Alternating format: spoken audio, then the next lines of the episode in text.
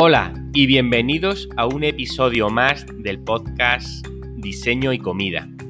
Yo soy José Pedro Duarte, CEO del estudio de diseño Dupera, y aquí vamos a hablar de mis dos grandes pasiones, todo aderezado de humor, actualidad y algunas novedades. Venga, vamos al lío.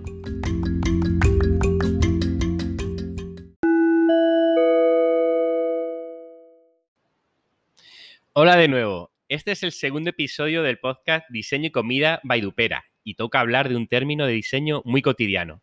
Hoy os voy a hablar del ecodiseño, un concepto viejuno que está presente en todas las RSC de las grandes empresas, pero no deja de tener vigencia. No hay que confundir con términos más actuales como economía colaborativa o la economía azul de Gunther Pauli. El, ecodiseño consiste en incorporar criterios ambientales a la fase de concepción y desarrollo de cada producto, con el objetivo de disminuir los impactos ambientales en las diferentes fases de su ciclo de vida. Siempre sin comprometer factores tan importantes para la empresa como el precio, la funcionalidad, la seguridad o la calidad Cosa que tiene sentido, ya que el 80% de los impactos y de los costes se definen en la fase de diseño. Esto nos pone a los diseñadores en el centro de la ecuación, dándonos un gran poder para cambiar el mundo. Y ya sabéis, todo gran poder conlleva una gran responsabilidad. Por eso, a estas alturas, no tenemos excusa para no aplicar criterios ambientales a la hora de diseñar, aunque nuestro cliente o jefe no nos lo pida expresamente. La empresa gana aumenta la calidad del producto, obtiene reducción de costes y mejora la imagen de la empresa, entre otras cosas.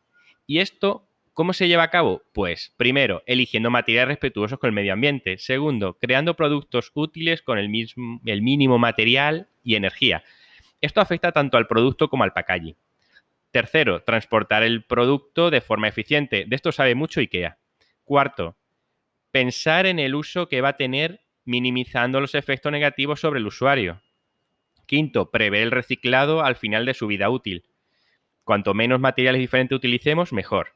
En resumen, pensar en todo el ciclo de vida del producto, pero no bajo el paradigma de la revolución industrial, esta que era de la cuna a la tumba, sino desde la cuna a la cuna y vuelta a empezar. Bueno, y con esto me despido. Ha sido un placer compartir este rato. Chao.